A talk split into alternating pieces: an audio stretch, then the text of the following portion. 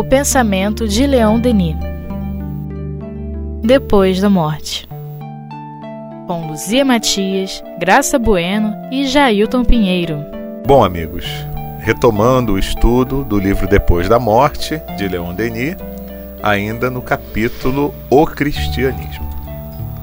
Depois, ao lado do ensino errôneo, os abusos sem conta, as preces e as cerimônias tarifadas, a taxa dos pecados, a confissão, as relíquias, o purgatório e o resgate das almas. Enfim, os dogmas da Imaculada Conceição e da infalibilidade do Papa, o poder temporal, violação flagrante desse preceito do Deuteronômio, capítulo 18, versículos 1 e 2, que permite aos sacerdotes possuir os bens da terra e ter parte de alguma herança, porque o Senhor é Ele próprio sua herança, tudo isso mostra qual a distância que separa as concepções católicas dos verdadeiros ensinamentos dos livros sagrados. Esse parágrafo a gente leu na semana passada, mas está repetindo para desenvolver um pouco mais. É. Então, assim, ele ainda não botou o limbo, né? É. é, muitas coisas realmente que foram é, tiradas de passagens do Evangelho e incorporadas a um rito, né? incorporadas a uma. A, tem um nome agora que não me ocorre, como é que chama esse, esses ritos? É, a uma. Daqui a pouco vem. Isso. Vindo eu falarei. Liturgia. Ah, isso. Né? A uma liturgia e coisas muito difíceis de você assimilar com o mínimo de bom senso, né? Por exemplo, a, a alma que vai para o purgatório, ela não tem nada para fazer. Ela fica lá esperando que, uh, dependendo dos pecados dela, um certo número de missas vai fazer com que ela vá para o paraíso, né? Então, quem calcula esse número de missas que são necessários para cada pecado? Então, você lê a argumentação de Kardec em Céu e Inferno e dos autores que ele cita, e você vê que a coisa é uma construção que não resiste mesmo ao bom senso. Eu me lembrei do limbo, porque o limbo, uh, eles próprios chegaram à conclusão que era uma coisa insustentável e resolveram acabar com o limbo. Agora há pouco tempo. Em muito tempo não. Né? Então, essas coisas afastam as pessoas, às vezes, da religião. Quem tem a coisa de pensar. Uhum. E a, a Imaculada Conceição, né? Uma coisa que. O que, que é isso, né? O que, que é isso? Como se explica isso para uma criança? Né? Uma coisa que você tem que falar de sexo. Você tem que falar que a gravidez surge do ato sexual, explicar o que, que é o ato sexual e para depois contar que a gravidez de Jesus não resultou de uma relação sexual. Uhum. Né? Aí seria uma explicação da Imaculada Conceição. Mas pelo menos no meu tempo, isso não era coisa para criança saber. Mas a gente tinha que cantar o hino. Ó Maria concebida sem pecado original. né? Então, essas religiões estão ainda muito vivas, né? Catolicismo, protestantismo, evangelismo, neopentecostais, isso tudo está muito, o próprio judaísmo, tudo isso está muito vivo nos dias de hoje, convivendo conosco. É, e muitas pessoas né, estão ali naquele contexto e aparentemente não questionam, né? Parece que a coisa encaixa bem na cabeça delas, né? Uhum. A coisa do mistério, do artigo de fé. É. Ou parece que, para algumas pessoas, para você entender algo que seja é, divino ou que seja de outro mundo, tem que ser algo impossível, tem que ser algo que destrua alguma, alguma é. lei que em cima de milagres ou coisas que o valham, né? Uhum. Porque se for algo explicável, parece que não, não funciona. Não tem apelo, né? É, é. é. É aquele gosto pelo mistério, né? É.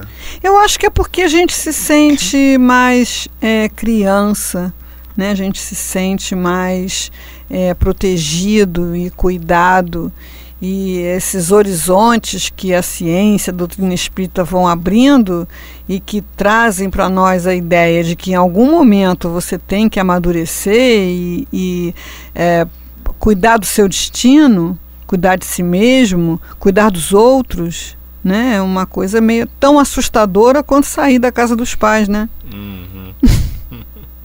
e sair para o mundo e ser responsável por você mesmo e cuidar de você e providenciar o que é necessário para você. Então, é uma ampliação da ideia de Deus, uma ampliação da ideia do amor divino que ainda assusta muitos, né? Então, é preferível ficar no território do misterioso, do sobrenatural, porque você se sente de repente mais mais seguro, é uma coisa mágica mesmo, né? Protegido, né? né? Aquele é. santo me protege, é. né? Aquele uh, não que a gente esteja desprotegido, uhum. mas não é dessa forma mágica. Uhum. É, mas tudo isso também vai atender durante um tempo, né? Sim, não, o progresso é irreversível. Uhum. Mas quantas reencarnações serão necessárias, né? É. Vamos lá.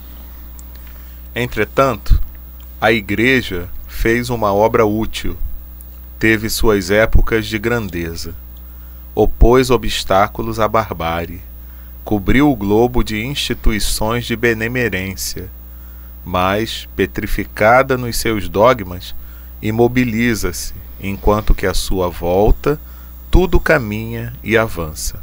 A cada dia, a ciência cresce e a razão humana toma seu impulso. Interessante que isso foi no início do século XX. É. É, era justamente o momento em que parecia que um dia a ciência ia explicar tudo. Né? Daí a arrogância né, do, do, cientista que perdura até hoje, mesmo ele está estando diante da, de todo um, um, histórico já de que você nunca vai se apoderar de tudo. Você vai chegar num ponto e dali para frente uhum. se abre um novo oceano, um novo horizonte de questionamentos, né? Uhum. É, mas nesse momento de Leon Denis aqui né? O, o, Darwin já tinha explicado como surgiu o homem, né? as camadas geológicas uhum. já contavam a história da Terra, é, o homem começava a construir as máquinas, né? a vapor, automóvel, luz elétrica. Então era um negócio assim que parecia mesmo que um dia essa coisa de religião seria totalmente ultrapassada né, que a Igreja Católica iria acabar. Ela passou realmente por um momento de muito enfraquecimento na França, né, na Europa, mas principalmente na, na França. É, e parecia que o negócio ia acabar mesmo. Mas o homem é espiritual, ele tem necessidade de transcendência. Uhum. É, ele nunca vai se conformar na imanência porque ele tem uma natureza espiritual. Então, apesar dos avanços da ciência, não importa aonde chegue, né, a gente vai estar sempre diante dessa necessidade de ir além da matéria, né, além do. Da, quer dizer, a matéria até já sumiu, né, mas a gente ainda acredita nela. É verdade. Os nossos sentidos nos obrigam a acreditar nela. É verdade. E Leon Denis prossegue. Nada escapa à lei do progresso. As religiões, não menos que o resto. Elas puderam responder às necessidades de um tempo e de um estado social atrasados, mas chega o momento em que essas religiões, aprisionadas nas suas fórmulas como num círculo de ferro, devem mudar ou morrer. Tendo dado à história tudo o que podia lhe oferecer, o catolicismo tornou-se impotente para fecundar o espírito humano. Este o abandona e, na sua caminhada incessante, avança para concepções mais vastas e mais elevadas. A ideia cristã não morrerá por isso. Ela se transformará apenas para reaparecer sob uma forma nova e depurada. Virá um tempo em que os dogmas e as práticas católicas serão somente uma vaga lembrança quase apagada da memória dos homens, como é para o pagani, para nós o paganismo romano e escandinavo. Mas a grande figura do crucificado dominará os séculos, e três coisas subsistirão do seu ensino, pois elas são a expressão da verdade eterna, a unidade de Deus, a imortalidade da alma e a fraternidade humana. Aí ele veste o druida, né? É. Vem lá com a sua tríade. É. é. é viu como ele tinha essa concepção? Uhum. Porque era isso que ele estava vendo lá à sua volta. É. Hoje nós, é, 100 anos depois, quase, né? É, ou 100 anos 100 depois, anos é. 100 anos, uhum. é, a gente vê que o catolicismo continua bastante vivo, né? não morreu uhum. ainda, uhum. né? mas já começa a fazer uma renovação. Né? Já começa a fazer uma renovação aí com o Papa Francisco, né? Uhum, uhum. É, foi um, um, movimento bem interessante, né? Essa, a retirada daquele Papa que queria manter as coisas né, na, no modelo tradicional e esse modelo tradicional sendo insustentável com as realidades do mundo, né? Uhum. É, a grande renovação carismática, né, que veio com João Paulo, uhum. né, que reacendeu a, a, a fé em, em muitos corações, é, mas a, a busca de uma conciliação entre a ciência e a religião, de alguma forma acontece no catolicismo, que não acontece às vezes em outras propostas, né? Uhum. Mas é, um dia realmente a gente não vai ter mais necessidade dessas construções. É. O templo será como quer Leon Denis, a natureza Isso. e o espírito humano. É. Né? O, templo, o templo vivo né, do, do templo do ser. vivo. Então, a natureza e no espírito humano. É. Né? Apesar das perseguições religiosas, a doutrina secreta perpetuou-se através dos tempos. Dela se encontra a marca em toda a Idade Média. Os iniciados judeus já a tinham, numa época recuada, consignada em duas obras célebres, o Zohar e o Sefer Gerissá. Não, Gessirá. É isso? Uhum, Deve ser. É. Uhum. Sua reunião forma a Cabala. Eu já ouvi de alguns Cabalá, mas eu não sei qual é a pronúncia correta. Uhum. Uma das obras capitais da ciência esotérica.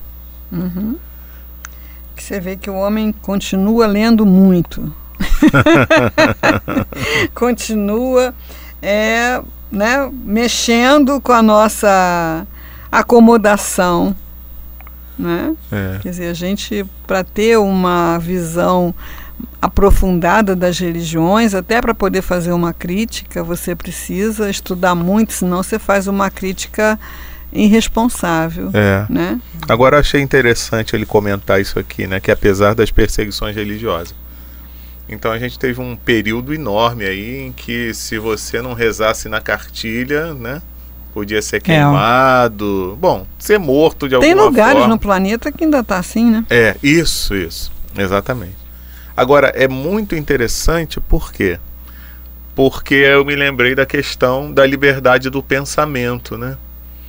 Então, por mais que você seja forçado a renegar uma fé, uma crença, né? Muitos não renegam, né? E se posicionam e preferem morrer a ter que mudar o pensamento. Mas outros até, né? Não, é, tá certo, é isso mesmo que você está dizendo aí, uhum. né? Mas Os interiormente, cristãos, né? isso, mas interiormente o pensamento ainda continua o mesmo, então é inalcançável. É. é. Exato. E aí o que, que vai acontecer?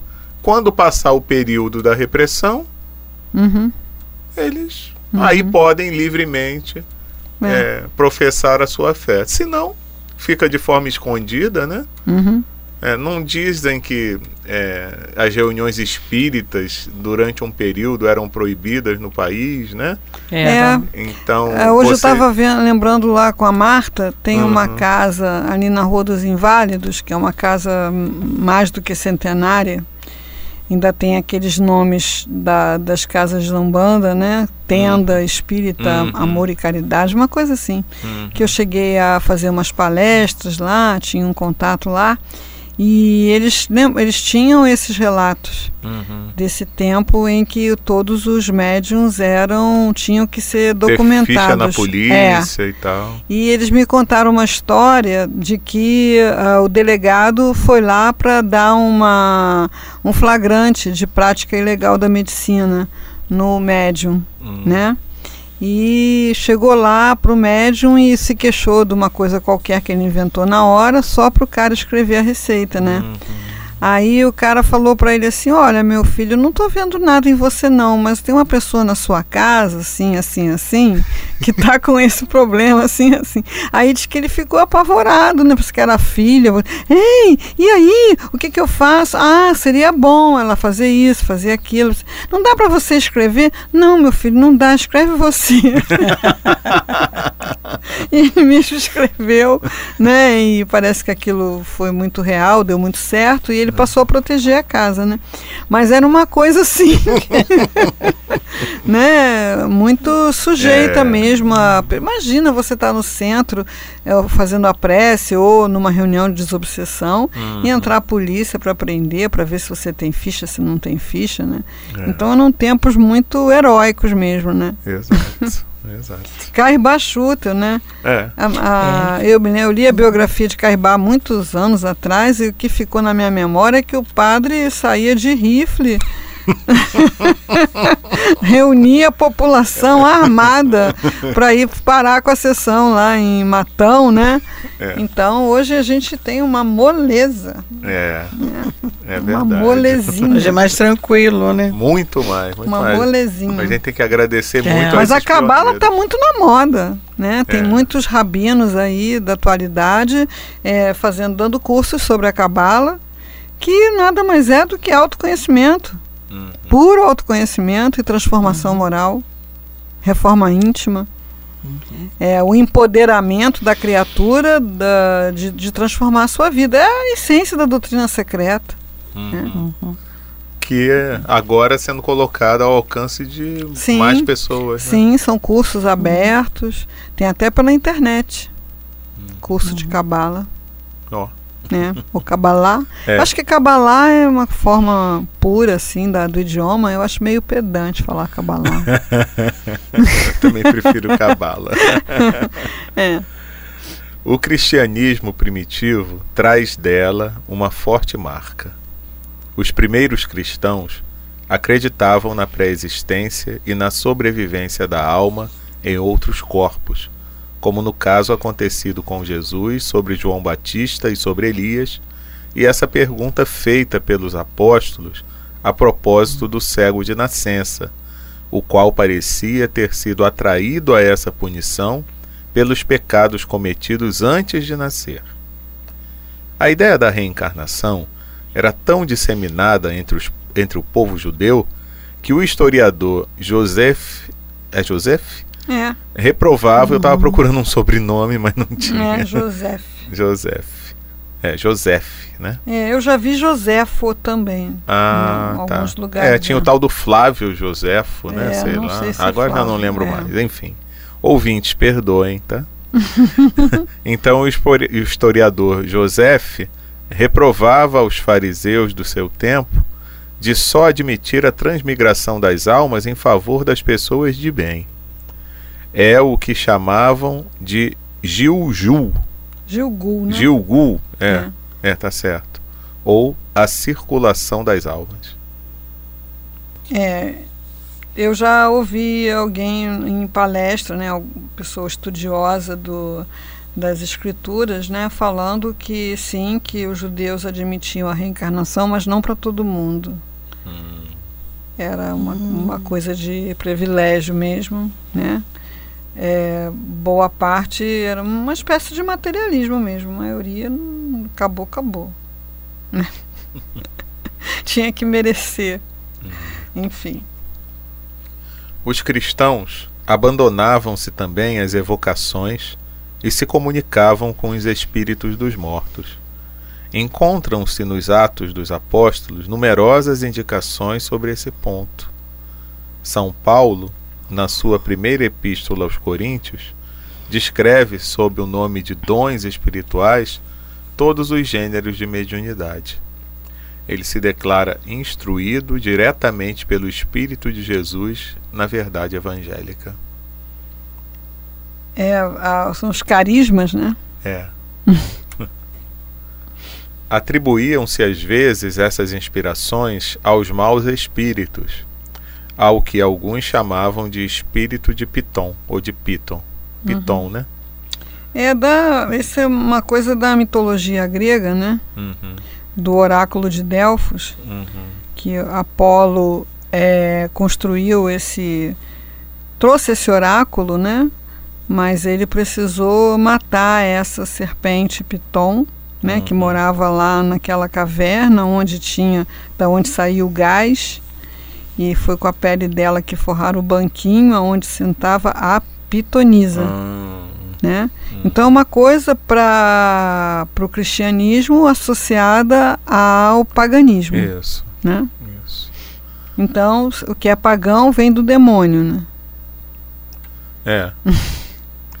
então, é, o que que se atribuía às vezes, vamos reler aqui, né? Uhum. Atribuíam-se às vezes essas inspirações aos maus espíritos, ao que alguns chamavam de espírito de Piton. Uhum. Meus bem-amados, dizia João, o evangelista, não creiam em todo espírito, mas verifiquem se os espíritos são de Deus. É, é tá valendo, né? É.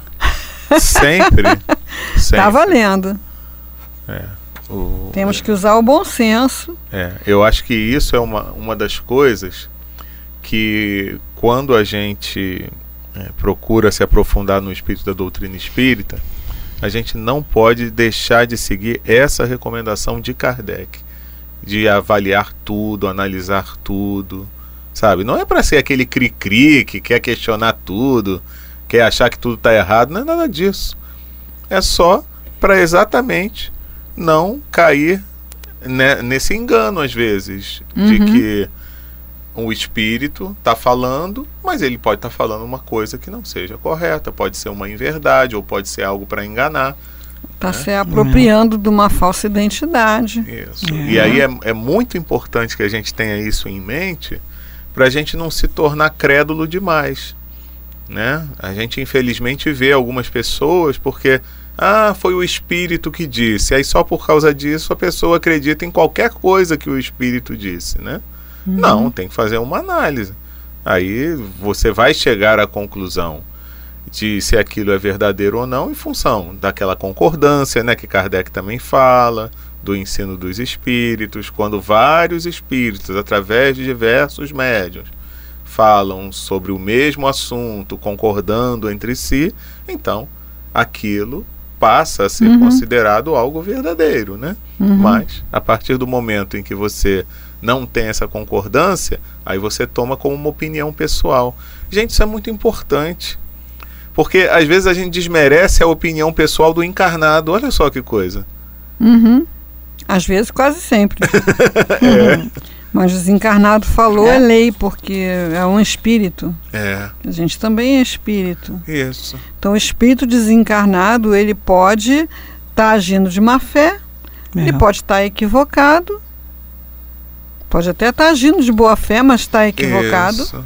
É, e a gente precisa trabalhar muito com esse material sem essa é, relação de veneração isso. Porque foi o Espírito que falou, seja quem for, você tem que passar pelo bom senso, Isso. ver se se aplica, se não se aplica, se é, um, é uma coisa mal intencionada, se é uma coisa equivocada. Hum. Né? Por isso que a gente precisa estudar, né, meus amigos? É. Estudo nos é. conhece. Ah, mas é tão bom, né? Hum. Me ocorreu agora, né, dando uma adiantadinha aí no que vem a seguir, que não sei se a gente vai abordar hoje, é, que Leon Denis escreveu o Espirit Cristianismo e Espiritismo, estudando essa história do, do, do cristianismo. Né, com muita Uhum. isenção e trazendo informações preciosas sobre em que momento essas construções dogmáticas foram acrescentadas ao cristianismo para formar ah, o corpo de doutrina católico, muito tempo depois de Jesus. Uhum. Então, aqui nessa, nesse capítulo, mais adiante um pouquinho, ele vai falar é, que foi é, São Jerônimo, lá na nota de rodapé, Hum. que acrescentou a palavra Espírito à palavra Santo. Né? Uhum. São Jerônimo, lá, sei lá, 300 Palavra anos Santo. depois de Jesus. né? Interessante isso. Né? É. Então, hoje a gente lê o Espírito Santo, Não tinha Deus, hein? santo. Espírito É Santo. de espírito. era Espírito. É. né? São Jerônimo é que acrescentou a, a palavra santo, a todos os trechos do Evangelho onde você tinha a palavra Espírito. Uhum. É. Interessante essa nota aí, tá vendo? Então vamos lá. As práticas espíritas estiveram em uso durante vários séculos. Quase todos os filósofos de Alexandria, Filon, é Filon ou Filon? Eu agora É Filon, acho. Filon, Amônios Sacas, Plotino, Porfírio, Arnob, se dizem inspirados por gênios superiores. São Gregório, taumaturgo, recebe os símbolos da fé do espírito de São João. É, você deve estar com uma presença de Leon Denis aí com você, porque você está acentuando tudo na última sílaba. Isso é muito francês, né? Hum, É, Cabalá, é. Filon, né? É. Com certeza ele é, acentuava na última sílaba. É. Ou outro francês qualquer. é né? outro francês qualquer. que Ou com a certeza secretária eles virão dele aqui tá para dar aqui, uma né? olhada, né? Uhum. No que a gente está fazendo. é. Então, a gente sabe né, que as escrituras, tanto o Velho Testamento quanto o Novo Testamento, chove de fenomenologia mediúnica. Uhum. Chove É. de fenomenologia mediúnica. É, então, por que, que essa fenomenologia é de Deus? E a fenomenologia mediúnica, ainda que voltada para a cura, para a consolação, mas que acontece no centro espírita, provém do demônio. É. Uhum. né? É, é tão óbvio, né? Uhum. Deveria ser, né? Tão óbvio. Enfim. A escola de Alexandria resplandecia então com o brilho mais vivo. Todas as grandes correntes de pensamento humano pareciam ali se reunirem e se confundirem. Essa escola célebre produzida, produzira uma pleiade de espíritos brilhantes que se esforçavam para fundir a filosofia de Pitágoras e de Platão com as tradições da cabala judia e os princípios do cristianismo. Esperavam formar assim uma doutrina definitiva, com largas e poderosas visões, uma religião universal e imperecível. Era o sonho de Filon. Como Sócrates, esse grande pensador tem seu espírito familiar que o assiste, o inspira, o faz escrever durante o sono. É. É, Eu agora me lembrei assim, eu- é uma coisa muito pessoal. Eu acho muito pedante essas acentuações que a gente não usa na, na- na nossa língua, né? Então uma coisa assim que eu acho pedantérrimo, que eu só falo Victor Hugo. É.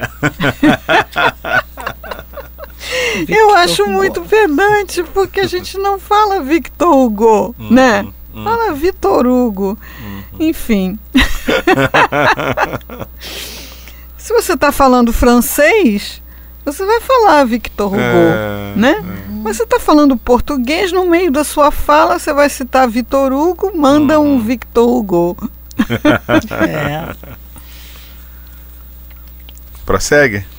Mais um, mais umzinho, né? Da mesma forma que Amônios e Plotino, os quais Porfírio diz que eram inspirados por um gênio, não daqueles chamados demônios, mas daqueles que chamamos deuses. Plotino escreveu um livro sobre os espíritos familiares.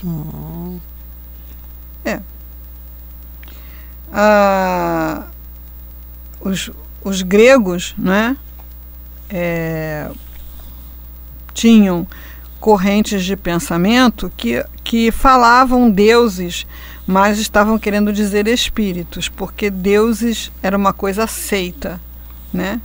E espíritos, espíritos era uma coisa complicada na, na mentalidade do grego, porque a pessoa desencarnada ela ia para o mundo dos mortos e lá ficava, não se comunicava. É. Né?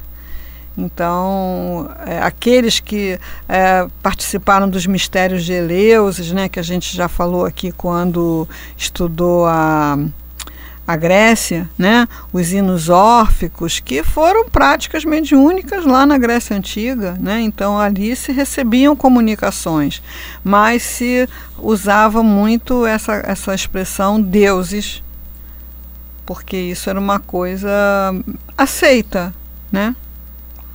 Era É. como eles pensavam, mas estavam querendo falar de espíritos. Uhum.